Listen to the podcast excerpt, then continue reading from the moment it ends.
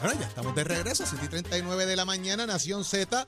El análisis que a usted le gusta, el que a usted le gusta, eh, donde todo comienza, señores. Y estamos listos, prestos y dispuestos. eh, y vamos de inmediato al análisis que ya nos tiene preparado nuestro compañero Leo Aldrich. Leo, buenos días. Buenos días, Leo.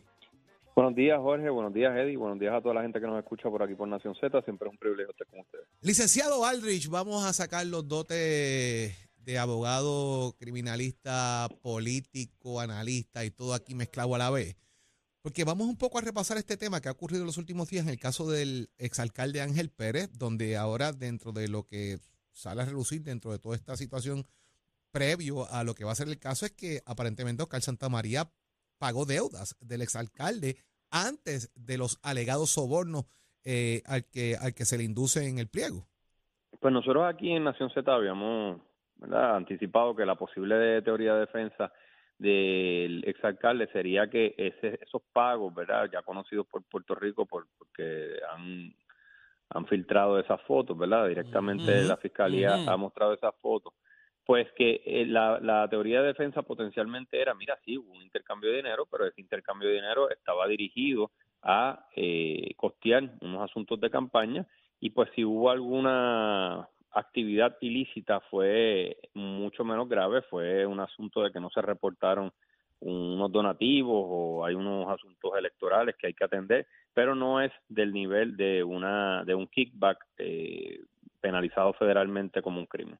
Y esa era, ¿verdad?, la, la potencial defensa, pero la fiscalía anticipando lo que va a hacer esa defensa y respondiendo a una moción de desestimación de la defensa, dice, mira, eso sí pasó, eh, Oscar Santamaría pagó la deuda de la campaña, pero irrespectivo de eso, lo que se ha mostrado al país y lo que dice el indictment, el pliego acusatorio, es que ese dinero se dio a cambio de kickbacks, ¿verdad? De recibir un chanchito de regreso, es decir, se dio ese dinero con la expectativa de que se iba a otorgar un contrato y de ese contrato el alcalde iba a recibir una tajada. Ese es el planteamiento que hace la fiscalía al responder a la decisión, a la moción de la defensa y anticipan también y tratan de malograr la, la teoría, el argumento que iba a presentar la defensa, que es que ese intercambio de dinero no fue para kickbacks, sino fue para gastos de campaña. Hay una diferencia bien grande, hay una diferencia fundamental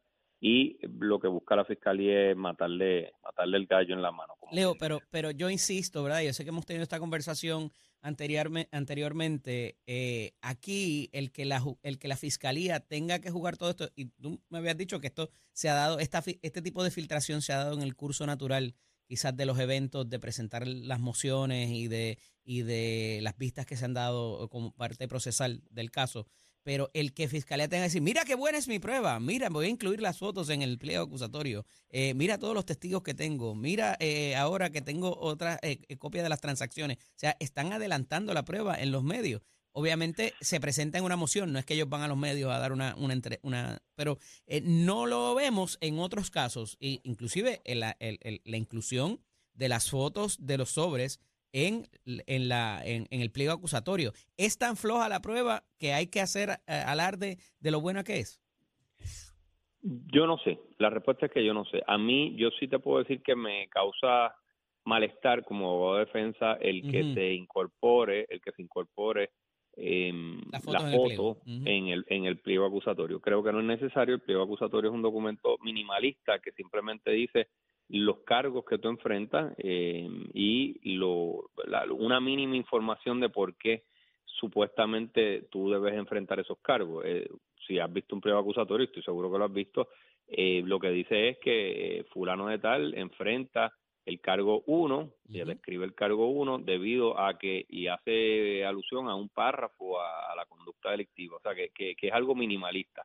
Pienso que no era necesario incluir eso, eh, no obstante, ¿verdad? Creo que al final del camino no va, no va a hacer mucha diferencia en, en cómo resuelva el jurado y pienso también que la posible la, la posible respuesta a tu pregunta de por qué están haciendo alarde de esta prueba es porque hasta ahora eh, me parece a mí que todos los alcaldes involucrados han levantado las manos y se han declarado culpables eh, y creo que más ¿verdad? Que buscan eso. La fiscalía busca que, que ese sea el patrón para que, número uno, puedan continuar usando sus recursos para otras investigaciones. Número dos, para que, pues, para que ese sea, para que haya un cierto, cierta aprehensión, no quiero decir miedo, para que aquel que haya sido acusado simplemente se declare culpable y no y no pelee y no y no ejerza sus derechos constitucionales a ir a juicio, que, es un derecho constitucional. Leo, Eh, procesalmente, y perdóname Jorge, eh, el asunto de lo que ellos estaban solicitando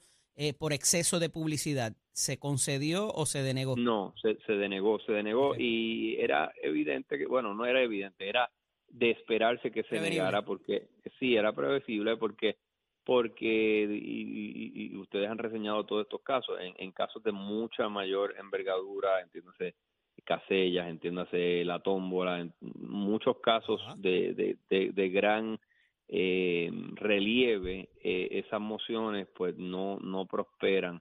Eh, no, no, no es común que prosperen, pero ciertamente eh, hay que hacer el esfuerzo y se está también haciendo un trabajo en dos vías, ¿verdad? El, eh, eh, se quiere ganar este caso, pero si no se gana, pues que haya un récord bases establecido, sentar las bases por si hay que, ¿verdad? Buscar una segunda, un segundo turno al bate en Boston, en el Tribunal de Apelaciones, que, que es algo que, que siempre tiene que estar presente con, en cualquier juicio que se vaya a atender. Leo, pero y de igual manera, ¿verdad? Tú tienes ahora mismo una eh, también el exalcalde de Aguas Buenas, eh, Javier, eh, se me pasa García, García. García, que también hace un- eh, se declara culpable, eh, que en gran medida también estaba un poco relacionado a este tipo de patrón. A la vez, eh, tienes un alcalde acusado que no ha hecho ningún tipo de declaración de culpabilidad ni nada por el estilo, ¿verdad? Que es el exalcalde de Humacao, eh, Rey Vargas, y más o menos como que el mismo esquema más o menos montado. ¿Cuánto puede incidir esa declaración de culpabilidad ¿Cuánto le de Javier el caso? en el caso de Ángel Pérez? Porque más o menos es el mismo muñeco. Pues te voy a responder en teoría. Ajá. En teoría se supone que nada. En teoría se supone que el jurado solamente atienda única, exclusiva y taxativamente lo que se le presenta allí en esa sala. Perfecto, Ni pero es que puedes que- tener un posible testigo que no has Bueno, contado con pero- que eso se dé. Bueno, pero sería un testigo, o sea, no, no, no vislumbro que un testigo de otro esquema de corrupción aparte se sentaría a testificar en esto. Se- Sería, eh, eh, esto es bastante sencillo. Aquí van a presentar, el testigo estrella va a ser Oscar Santamaría, eh, que es un corrupto que ha dicho, ¿verdad?, públicamente que él es un criminal que se declaró culpable eh, y el caso, a mi juicio, se va a ganar o se va a perder en ese contrainterrogatorio a Oscar Santamaría.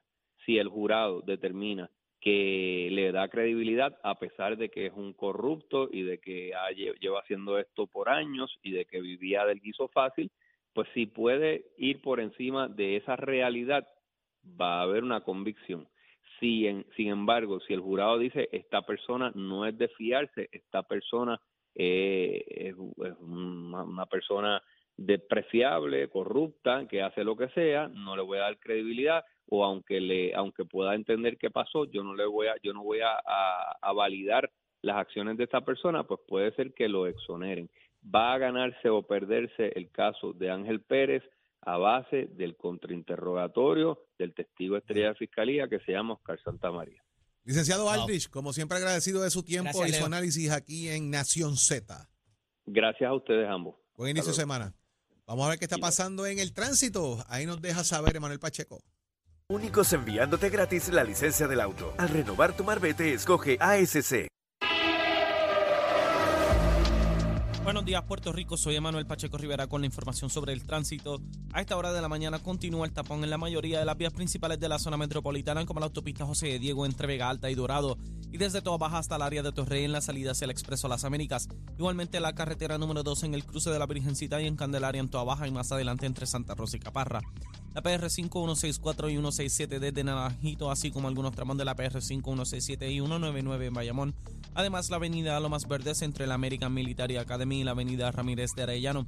La 165 entre Cataño y Guaynabo en la intersección con la PR22, así como el expreso Valdoriotti de Castro, desde la confluencia con la ruta 66 hasta el área del aeropuerto y más adelante, cerca de la entrada al túnel Minillas en Santurce.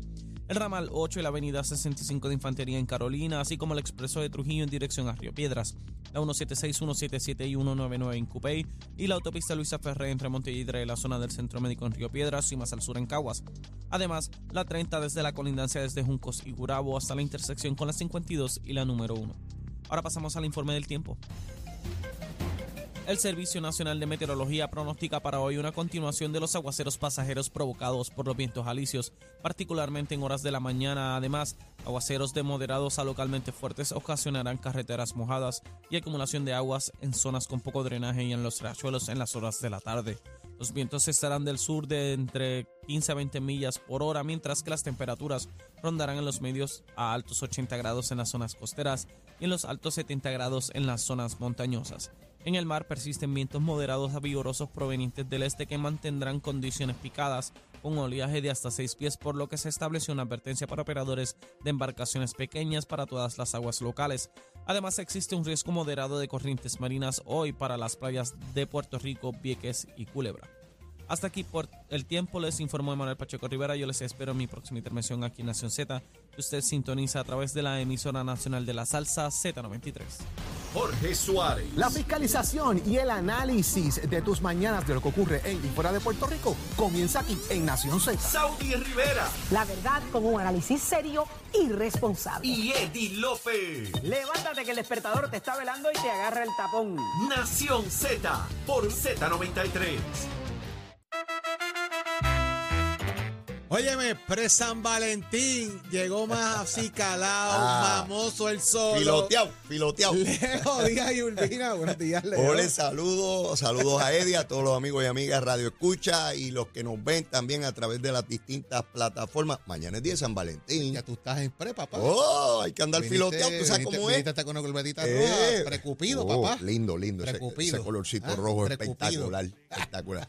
Nada como meterle una corbata ro- roja a un, a un Un chaleco. sud verde. Eso Ol- así. olvídate de eso. Un traje azul, Sí, eh, sí. negro. Verde, Sin exacto. duda, el color de la corbata preferido mío siempre ha sido rojo. ¿Tú Le da, de- destaca de inmediato. Sí. No, Eddie, yo, yo, yo no trabajo con. ¿Cómo es que se llama el grupo ese de los niños que sale el sapo? Atención, Atención, Yo no trabajo con No, pero atención, lo que yo las corbatas verde, el traje verde. ¿no? ¿Me estás confundiendo con el sapo de atención, atención? Este, no, Lo yo no uso traje verde. Una cosa es confundir el No me sapo, y otra confunda con el sapo otra cosa ese. es confundir el cuerpo culebra. entero.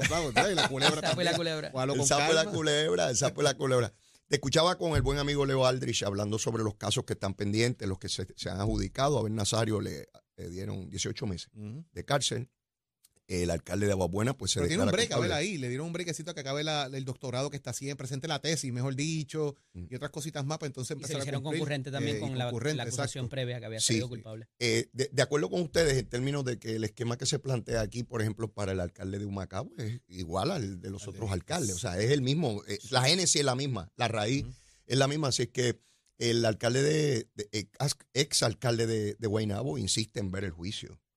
Eh, y de hecho ya el juez le denegó la petición que hacía sobre, eh, ¿cómo es? Este, proyección excesiva este, en, en los medios de comunicación. Yo no veo manera, Eddie, poder circunvalar eso, porque pues no importa Sí. cómo, cómo tú evitas. En, una jurisdic- en otras jurisdicciones, por ejemplo, cuando tienes un, un estado como en California, Ajá. que tienes diferentes counties y eh, tienes sí. horas lejísimas, pues ahí te, te llevas eh, Aquí- el, aquí para donde Aquí vas no, a ir. Aquí ¿dónde no hay manera, no hay manera. En Maricao. Y, y su caso, aunque es político, lo mismo ocurriría con cualquier otra persona que, sea una figura pública. Pero él, plante- él planteó algo que es importante también, que se lo estamos tratando un poco de posar a, a- a Leo, Ajá, y es que tú haces si este que será culpable ahora ajá.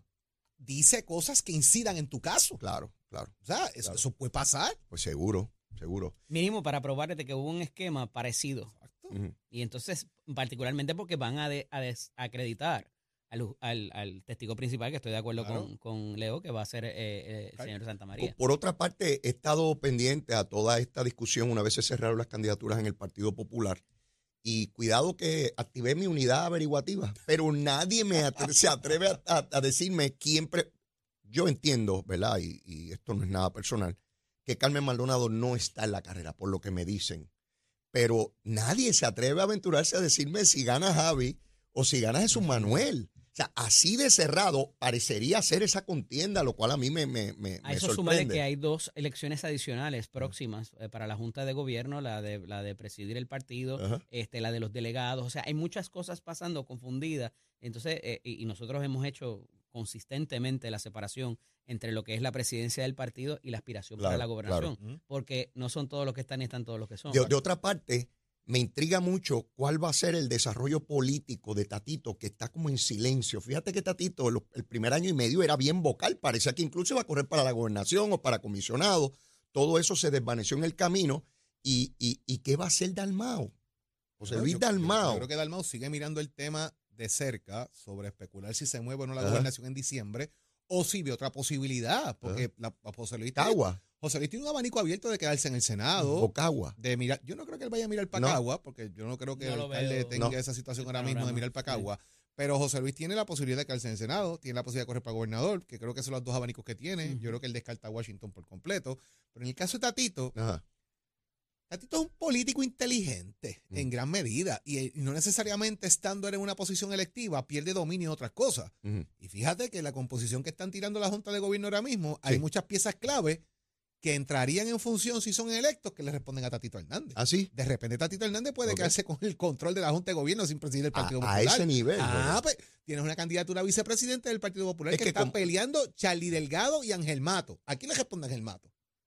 A Tatito Hernández. Sí. Tienes en casi todas las posiciones de Pero distrito. yo creo que, yo creo que ahí gana menos, Charlie. al menos, al Tatito. menos tienes un representante a la Cámara en cada una de las posiciones de distrito combinado o con un senador o con un alcalde. O sea, Ya. Tatito está poniendo sus tentáculos Es que por ahí. como- se ha mencionado el político asunto de, hábil. de- de ir tras la alcaldía de Dorado. Ajá. Pero el panorama pudiera cambiar si se da lo- la primaria en el, en el PNP también para Tatito Hernández. Y no, no digo más, pero Eh, también hay- ¿Cómo, cómo, ¿Cómo eso lo afectaría? Bueno, Si se diera la primaria en el PNP. pudiera cambiar la aspiración dependiendo de quién moverse- prevalezca Y moverse a a Washington. Washington. Si, Ah, Jennifer, ya entendí. si Jennifer no corre para Ya Washington, entendí. Pues Tatito movería su candidatura a Washington y le hace primarias a Pablo y a Héctor si finalmente decide aspirar a la Ok, posición. ya entendí, ya entendí ¿Eh? esa. Ok, Sí, sí, sí. bueno, pues esto está fabuloso para el análisis Eh, político. dar- hay dar- materia, hay dar materia el- prima como loco. Acuérdese que todavía estamos picando ingredientes ¿Ah, para el sí? sancocho. Sí. Dele break. Todavía hay cosas que se pueden añadir. se añade, se añade. De cuerpo entero. Siempre se añade. Vamos allá. Señores, mañana regresamos a las 6. Bueno, a las 6 no, porque nosotros arrancamos primero que todo el mundo. A Antes, las 5 y antes. 55 de la madrugada. Usted prende el radio y está escuchando A esa de hora los empecé a escuchar yo. Así es que esto arranca temprano, analizando para que usted esté al día de lo que ocurre en y fuera del país. Así que mañana nos vemos. Mire, mañana todo el mundo de Cupido, ¿sabes? Es Déjele. 14 de Coloradito, febrero. coloradito y venga coquetín. coquetín. Nos vemos mañana, a las día. seis de la mañana, cuídense.